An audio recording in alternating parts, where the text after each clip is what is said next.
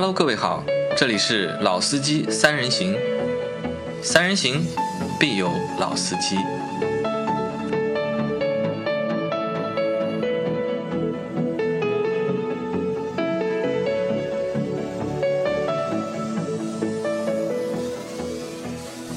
Hello，大家好，欢迎收听老司机三人行，我是杨磊大家好，我周老师。大家好，我还是任成。啊。那任成来上海嘛，对吧？我们多抓他陪我们做几期节目。那在上次任成来上海的时候啊，就是我们谈到了法国车，然后在那期节目之后，就是群里面发起了很多就是关于法国车的议论，对吧？一下子就变成了一个小的热点，大家都在说法国车。但是，哎，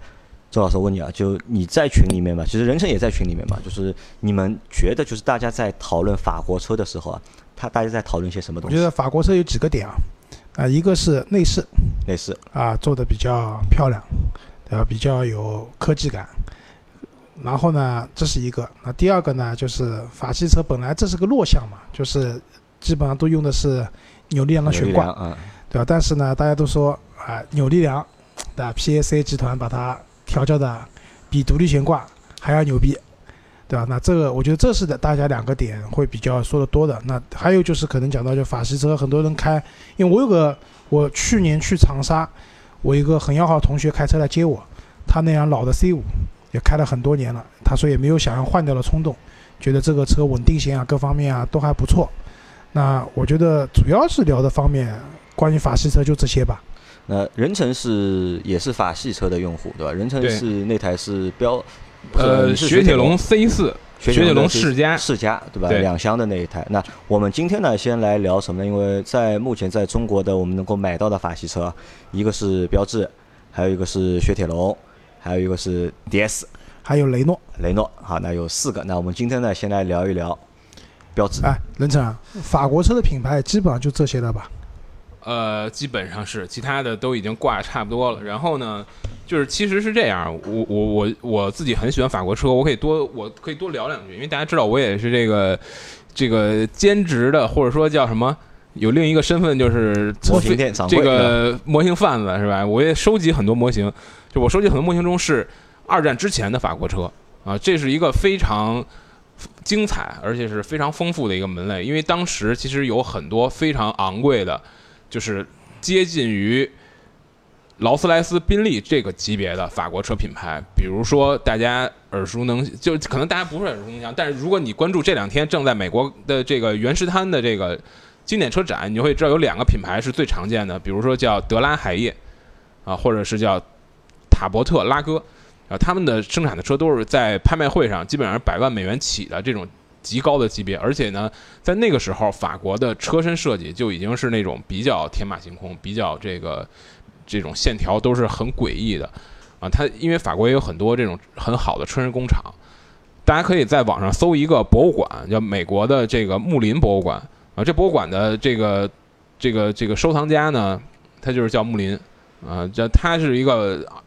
二战前法国车的一个铁粉，所以他收集了他这个博物馆里收集了很多当时的这个这个法国车啊，所以你可以看到那博物馆里所有车都特别精彩。但是呢，到二战之后，法国因为啊，他们对豪华的这个车有很多很重的税，再加上他们本身的工业的基础又比不上德国、英国这些地地区，所以这豪华车基本上就没落了，基本上全所有的豪华品牌全死了。但是今天在中国市场上还能买到一个法国品牌，刚才大家没说，可能是因为这品牌太贵了，大家都没把它当个车，就是布加迪啊，也是法国车，啊，对吧？布加迪这个加迪是德国车，啊，布加迪这个地区其实特别有意思，它那个它那个工厂啊，在那地方就是阿尔萨斯省。咱小学我不知道我我这个可能你们都比我稍微年长一点，咱们小时候其实有一课文，就是那个就是那个最后一课，你记得吗？没上过学，就是小学时候有一个最后一个雨果写的，就是大概就是说这个他在普鲁士对吧？对对对对，那个就是那个地区，那个地区就是在法国和德国的交界处，然后在战争中多次的被各种要割让，被侵占了嘛？但是它是法国的，现在是知道是这个布加迪的品牌是个法国的品牌，但是它老板不是法国人，老板是个意大利籍的那个埃托尔布加迪是个意大利的意大利的人啊，这个也是法国品牌，但是在二战之后，法国品牌基本上就变成一个很大众化的，基本上都是这种小车，因为法国的这个也是用车环境所致嘛，就跟意大利其实情况很像，啊，都是一些，而且法国因为用车环境比较险恶，所以他们特别盛产就是两厢车，就车很短，而且如果你去去那个法国旅游，我不知道有没有印象，因为我原来有朋友在法国留学，我对这特别深印象，很少有人好好停车，基本上都是咱们。这个侧后方停车是都是开过，然后往回倒，对吧？人家基本上就是一把怼上去，一把怼上去，然后再开下来。很好的车也这么干，当然人家马路牙子没咱这么高。呃，我前两年去过一次法国，就是印象很深一点，就是法国那边车都很小，对对吧？什么，比如说雪铁龙有那个什么 C 一，C 一是跟丰田那个啊，对的，就是类似这样那种小车，在法国非常多。然后还有一个就是停车。就是人家讲，第一，反正那边停车对吧？他们手刹也不拉的，对，都是互相撞，就是反正保险停啊，就是往里面冲，对吧？然后顶进去，对吧？我那天看到一辆 Polo，就停一个车位，那我看看这个车位停不进去的啊，人家就前后一怼就进去了，对对对对，反正他保险杠也无所谓，也不修，就这么回事情。就你到那个比较比较平民区的那种地方看，那恨不得这车就没个囫囵样的，都是伤痕累累啊。对的，这个是欧洲停车的一个特点嘛。那回过头啊，我们讲就中国啊，有中国有法国车，就法系车。我们讲那最早那种各种各样渠道进口进来不算，就中国最早开始国产法国车的，人称标致五零五，对，广广州广州标志标志五零五，它是一台旅行车，对吧？这应该是一台 B 级车的那个车身吧？不，它也有三厢车吧？我记着，五零五是跟很很标准的对标桑塔纳的。就是非常标准的这个对标车型。我在上海只看到过那个旅行版的那个标致五零五三厢车，我可能还没见过。嗯，对的，这是最早的。那但后来就是标致和那个东风，就是东风汽车合资了嘛。就那个时候比较火的国内的，我印象中几款车啊，就标志的话是那个三零七、三零七、二零六、二零六，然后雪铁龙有一辆叫 C 二，毕加索。啊，毕加索那个时候有台毕加索，毕加索是台很神奇的车子。然后三零七这个车子，其实在上海地区啊，还蛮有标志性的意义的。就是以前大家知道，因为上海牌照就是蛮早开始就是拍卖的嘛，就是要花钱买。那么上海牌照在那个年代呢，基本上一块牌照的价格在三万到四万之间，差不多是这个价位。那么怎么样的车会上沪牌？怎么样的车上外地牌照呢？标致三零七是个分水岭啊，就基本上买到标致三零七这个级别的车子了。而且当年其实，你别说那个三厢的标致三零，可能没有那么的原汁原味啊。但就像人人讲的，这个车其实是针对中国市场加了这么个屁股出来。三零七的那个后备箱巨大无比，那么这个车子当时买这个车的人基本上都会上沪牌了。那可能买比这个车便宜的人，像我第一辆车派迪奥的话，我就上了一个杭州牌照，是蛮有一个标志性意义的。我第一份工作的老板，他当时买了一辆三零七的二点零自动挡的顶配，就那个车当时落地的话要将近二十万，但是那个车的这个配置之丰富，就是可能是就放哪怕放到现在来讲也是非常高级的，就是该有的东西都有了。那个车上什么自动的双驱的空调啊、天窗啊，对吧？就变速箱差一点，四档自动，但那个年代四档自动也够用了。呃，是非常就坐进去以后，会觉得说啊，这个车真的好高级啊！就是在我印象中，标志其实就是这么一个形象。然后二零六其实当时，呃，很多喜欢玩车的，呃，喜欢小车的朋友，其实买的也蛮多的。然后它对标车型就是那个雪铁龙 C 二嘛。那雪铁龙 C 二有个问题，就是也不是问题，就是它那个引擎盖特别薄，就用手一摁就是一个坑。然后我记得很清楚，那个时候去南京玩，有个朋友开 C 二来找我们玩，然后我说你这个车，我说我听说那个引擎盖摁一下就是个坑，是不是的？他说是的，你摁摁看。结果我一我一摁一个大坑，然后我都把自己吓到了，然后我那个朋友脸都绿了。那就是其实在我心目中，其实法系车基本上就是那个年代就是还是比较好的、比较高级的车。因为标志进中国就是真正进中国，其实还是比较早的，对吧？和就是比日本人稍微晚一点点。进来还比较早，而且在中国就是家用车开始盛行的那个年代，大概在二零零二年之后，就是中国就大面积就是家用车开始普及嘛，在那个阶段里面，就是标志在市场上的一个占有量还蛮高的，因为我记得有最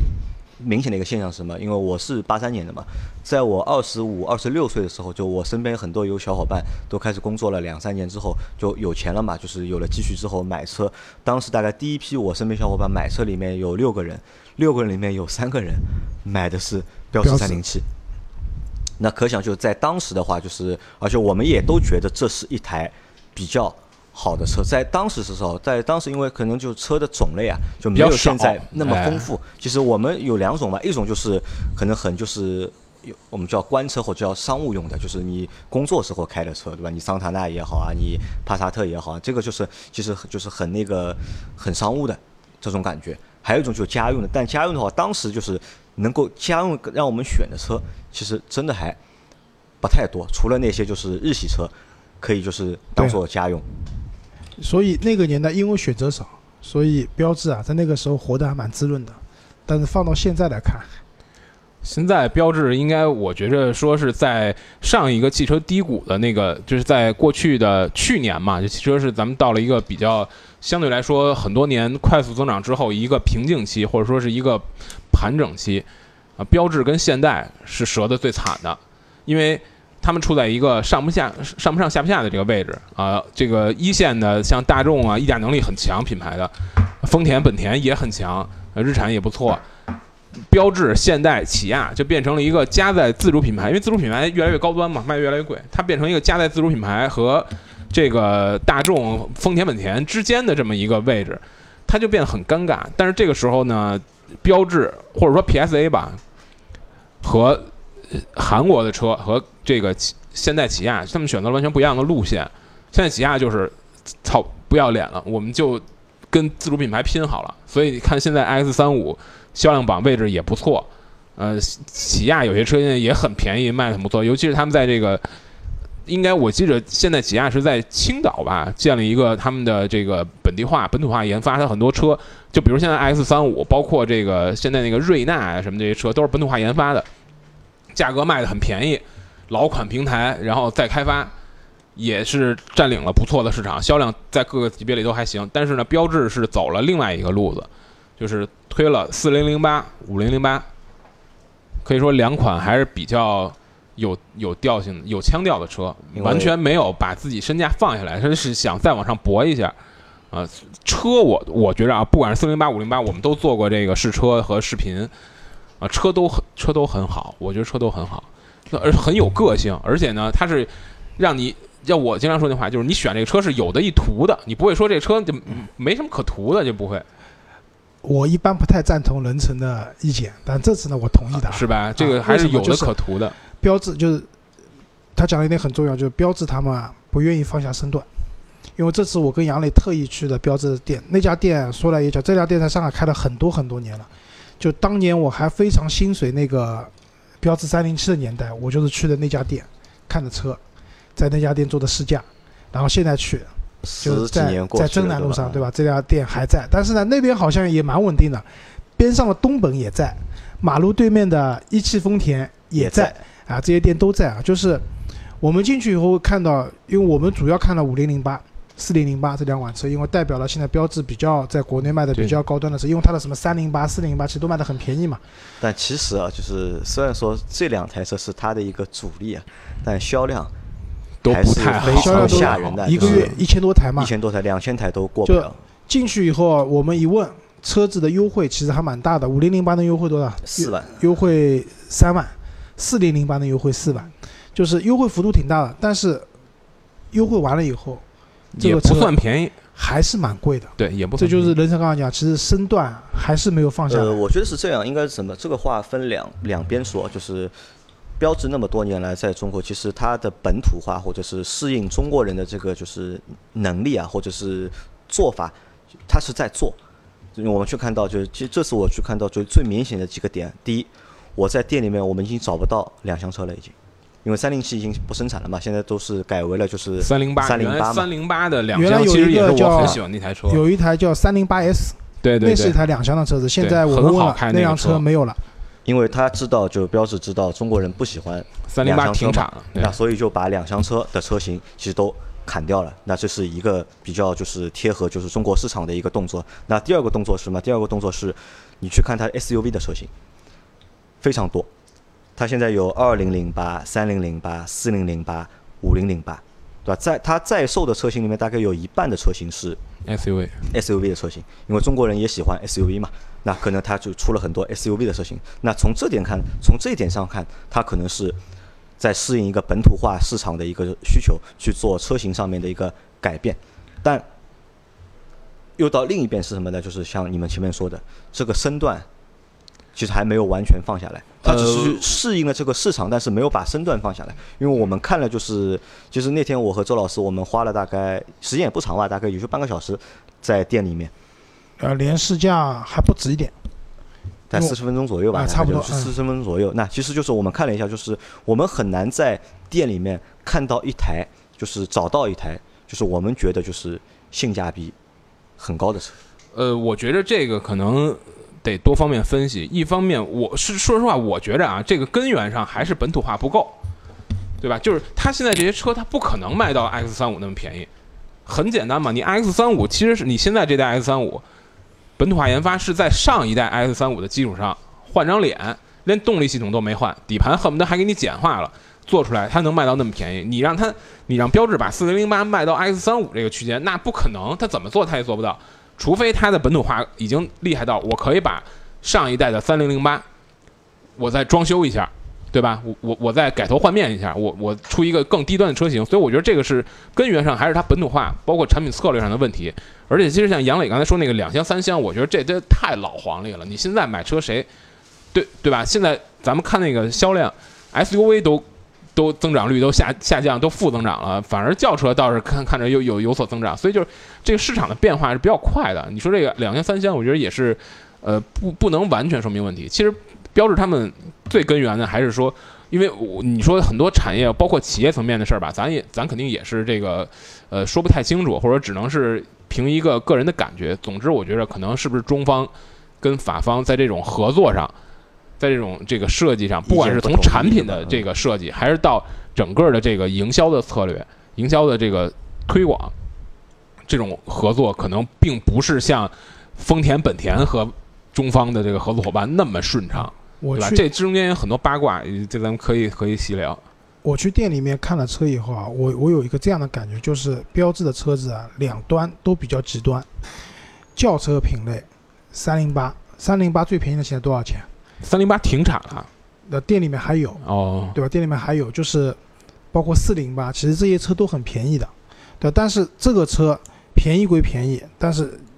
作为轿车来讲，你坐进去以后，它没有体现出那种法系车应有的这种浪漫的情怀啊，或者说配置很高啊，在那些车上你感觉不出来，就是很普通的一一个一台轿车。其实，呃，我我觉得啊，其实我觉得就有很多事儿，就你说的法系车的浪漫的这个情怀这方面，其实我觉得有很多时候是一个，呃，被带节奏了，就伪标志在伪呃不一定是伪命题，就是法系车可能确实，我们看它的历史上，就像我们想讲 DS，包括讲雷诺的一些车，它确实是在设计上做了很多那种，就是我我所谓开拓人类审美的这种努力。但是其实你反过来看，标志是一个在法系车里边是一个非常中规中矩的存在。就标致变得骚起来，也就是近几些年的事儿。因为你你看地理位置，你看标致在法国上是一个非常接近德国的地儿。你再往前想，你想想五五零零，你像那个五零五跟桑塔纳，你对比一下，你觉得五零五很浪漫情怀吗？不是吧？对吧？你在想标致的很多车，其实包括四零四宾法设计的车，它也不是那种很天马行空。反过来是雷诺是雪铁龙更愿意造那种，就尤其是雪铁龙嘛，你一看造那车，就我说那个雪铁龙 S M，你一看那车那这这就是不作不死，这东西卖好了才新鲜呢。包括雷诺在那个勒奎芒时期的那些车，你弄一个五系那么大个的两厢，那不是卖好了才新鲜呢？对，但问题就在这里啊，就是大家对法国车的认知，就是觉得这个车应该是在造型上面啊，或者说在内饰的风格上面啊，给我一种新的感觉。一种感觉。但是我的意思就是说，它的在卖的轿车三零八、四零八这些车子，就是很中规中矩的车子。其实三零八还好，而且三零八其实车开起来操控也不错，呃，一点二 T 的那个动力也还不错。其实我觉得那个车啊，坏坏事坏在什么上？就是它的那个细分市场本来就不大，对吧？你想高尔夫一个月才能卖多少辆？啊，对啊，所以你在跟对手竞争的时候，因为你的车总体来讲还是比较中规中矩的，对吧？不够有最多就是价格上便宜一点，但是大家对你标志的这个品牌的认知能力远没有大众啊或者丰田、本田啊这些的大的品牌有来的更高的认知。而且就是标志还有一个就是用我们上海话念是一句骂人的话嘛，对吧？为什么呀？呃，这个是上海的一个读音。好吧，啊，对啊，所以就是总体来讲，这个车子在这个细分市场里面它是很难有竞争优势的，对吧？然后撇开这些轿车不讲，我们再去看它的 SUV。那我最早的时候，我有一次出游，我借过一辆问神州租车借了一辆那个三零零八，全新的车子。到我手上的时候，这辆车只跑了两百公里，全新的车子，那车况应该是非常好的。但是说句实话，那个三零零八我开下来，总体的这个就是驾控的感受不是特别好，不够精致。啊。对的，就是那就说句实话，就是我觉得松散。我不知道你开的是哪代三零零八，但是其实有一个三零零八是我非常喜欢的，就是第一代那个 DS 五的那个基础版啊不是就是是进口的那个，啊那那个车开起来还是挺不错的，但是长得是真也是属于很另类那种。那是这是我对那个标致的 SUV 的最初的印象，因为我之之前没有开过它的那个 SUV 的车型你。开的应该是东东标产的那个，啊对对对吧？神就那个车，说句实话，我就觉得很松散。车上坐了人以后，开那个车子，我就觉得开散架了。而且三零零八其实它有一个问题，就包括 DS 五也同样的问题，就是它车并不小，它车挺大的，是个很标准的紧凑型 SUV 的尺寸，但但是它内部空间不大，它是非常不好个基本上是个让你感觉是个 SUV、MPV 跟轿车一跨界，集合了三者之这个弱弱点。对，对，因为人能讲到这个，我想起来，就是我当时借车的地方，它那个有一个限宽的门对对对，，G L 八都很轻松过去了。我这个车过其实过得蛮苦的，但是你的空间远远没有其他车大，这是我对标志的初印象。然后这次我去店里面看，那我承认的，五零零八也好，四零零八也好，如果你买它的高配的车型，对吧？什么纳帕真皮有了，对吧？然后它里面那种座舱啊，各方面啊，哎，有点意思的。这个内饰的设置呢，因为之前我们刚看完丰田去看它的嘛，啊，那我觉得就是两个世界的东西，对吧？丰田代表的可能是十年以前的这种内饰的设计，到了那个标志这边看了这两台 SUV 以后，我觉得，哎，这个车子的内饰质感也好，包括它的那个用料也好，等等各方面，细看还是有粗犷的地方的，但是乍一看还是蛮唬人的。感官还是 OK 的，其实。对的，可是，一问价格，蛮贵的。其实四零零八和五零零八这两个车，我觉得有一个其实跟 DS 也是很像的一个问题，就是你要是看那个展车，它肯定是给你看个顶配车，对，特别好看。我那个帕的真皮，啊对吧？手感好，然后各方面都很好，然后看看中控台，对吧？这些按钮，对对对对对吧？有这种像飞机一样的这种拨的，对吧？然后液晶的仪表盘等等都有了。可是，一问价格二十七万，但是如果你要看那个中低配的车，它内饰的那种豪华感一下就下来很多，就是它它让你感觉这个用料啊，包括很多有点 hold 不住它这设计，对吧？设计太太另类了，它需要一个更好的材料去跟它相配合。如果做的很很朴素的话，反而就是衬托不出来。问题就在这里了。我去看展车的时候，我对这样的车的内饰各方面我是心动的。可是，当你就是当大部分的消费者其实不会买顶配车型的，对，可能买一个中配或者次顶配。那么在这样的情况下，就像刚才人人讲的，一下子整个质感各方面下来了很多很多。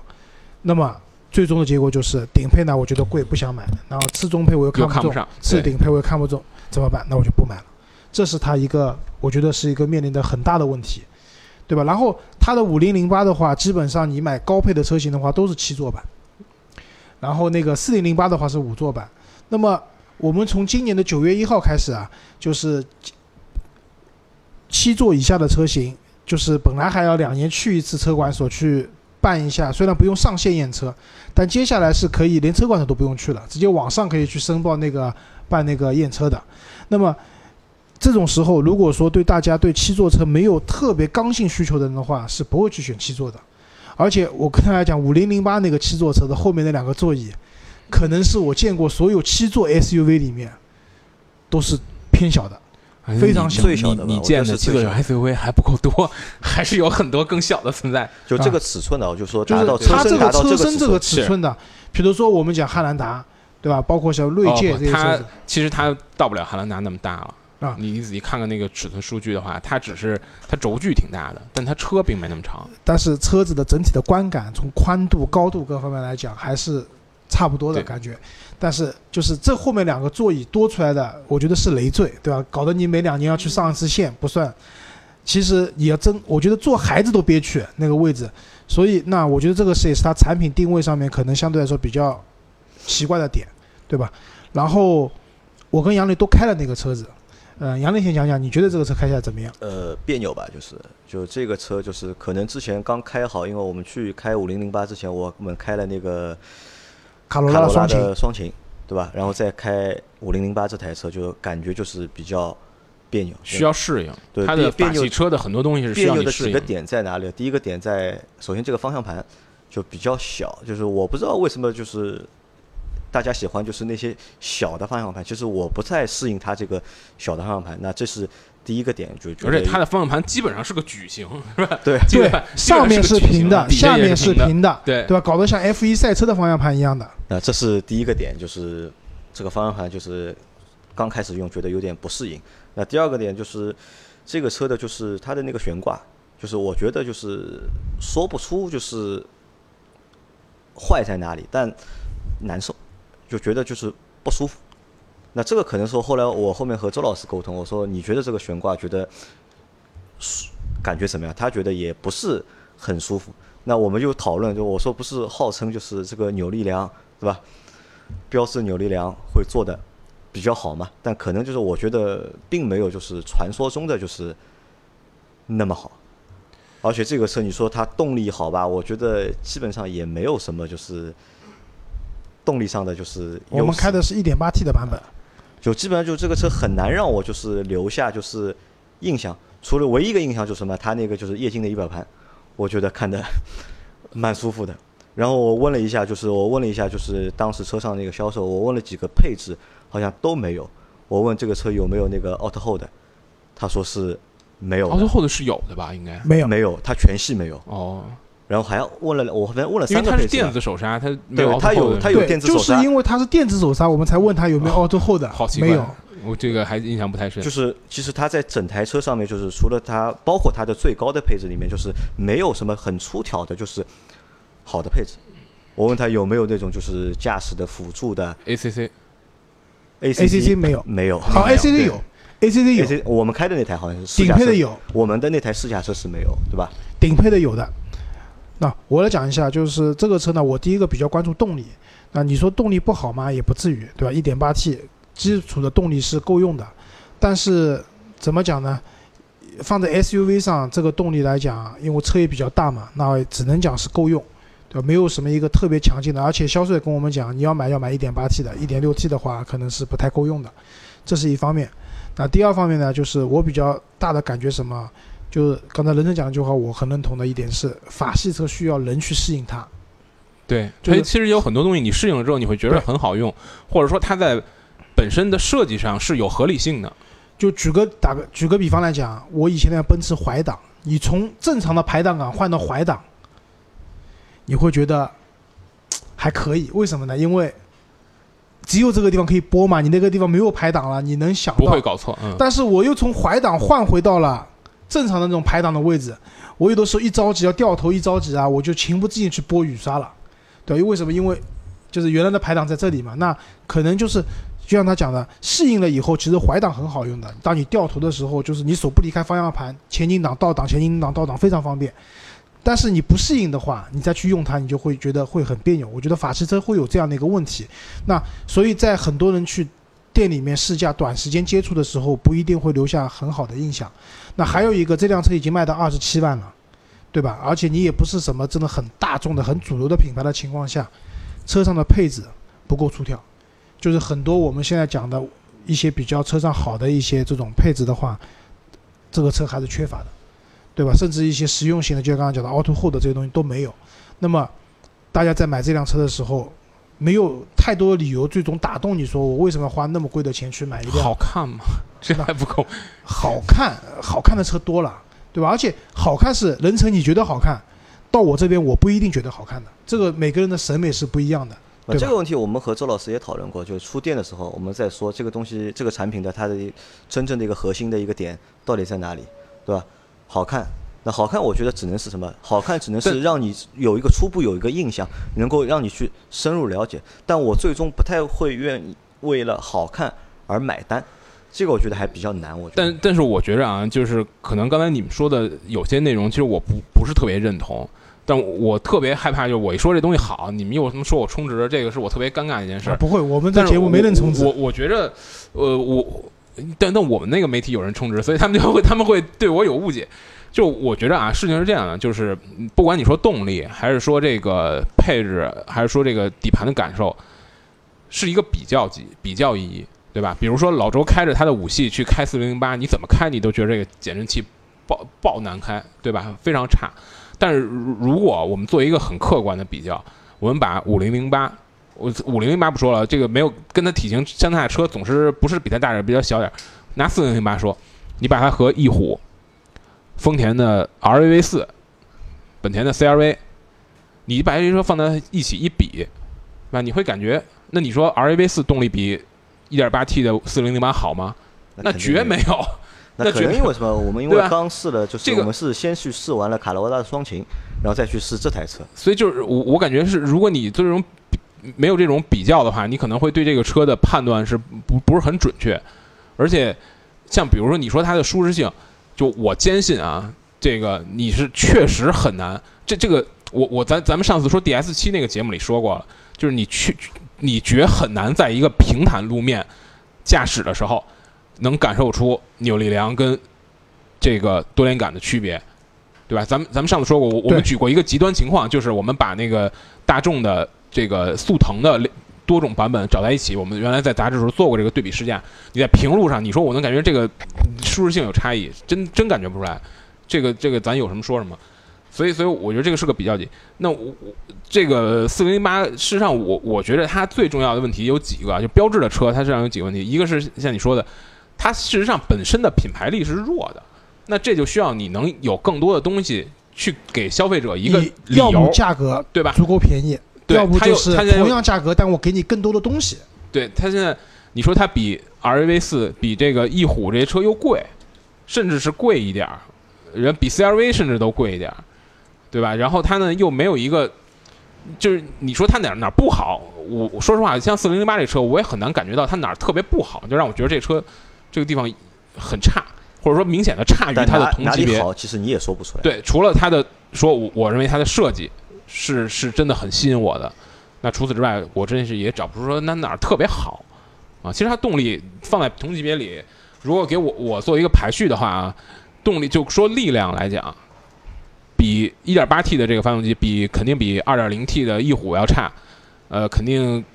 但是跟这个 RAV 四，跟这个 CRV 的 1.5T，我觉得它都更好。它都那更好排量或者进气形式不一样嘛。呃，RV 四是二点四的，对啊，一个是、一个是排量的问题，对吧？对就是这是进气形式的问题。就你不能因为你价格是一样的嘛，你再放在一个同一个价格，或者说价格是差不多的嘛，你放在同一个价格上，我觉得甚至是比那些车好的。但它还有一个问题，我觉得车可能如果你，尤其是一点六的，你开的在很多情况下是比较费油，因为我们之前试过一个情况，就是它这个一点六的这个发动机啊，其实人家欧洲没有一点八，这欧这不一般是咱们自己做的。就是为了要让大家觉着，哎，我们有个大排量一点的嗯，是个增加气缸行程之后做出来的。它一点六发动机为了让这个车变得更平顺，就我那个世嘉那代的车，法国车 PSA 的车有一个很很鲜明的特点，就是它发动机很偏重高转速，但是呢，它又不是一个高性能发动机，所以它的转速的红线很低。比如我那世嘉的二点零发动机，你会发现这车发动机到三千转以上特好，但是